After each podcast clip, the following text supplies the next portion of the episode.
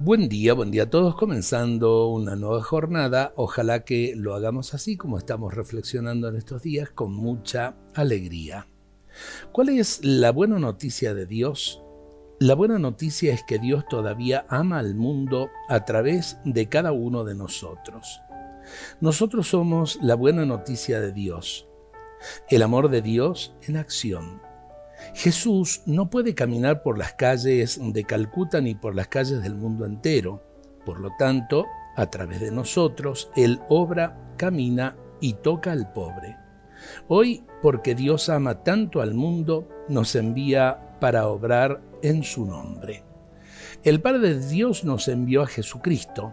Jesucristo nos dio la vida de hijos de Dios, y a la vez nos da el Espíritu Santo para poder vivir esa vida a lo largo del tiempo y de la historia. Pero Dios también quiere hacerse presente a través nuestro. Por ahí pensamos en la injusticia del mundo, por la falta de alimentos y demás, pero yo puedo tender esa mano solidaria, esa mano fraterna a los que tengo al lado. Si cada uno hace esto, ciertamente la suma de testimonios eh, lo hace presente a Dios amor en el mundo de hoy. Por otro lado, estamos compartiendo algún pensamiento de Madre Teresa. Hagamos todo por Jesús.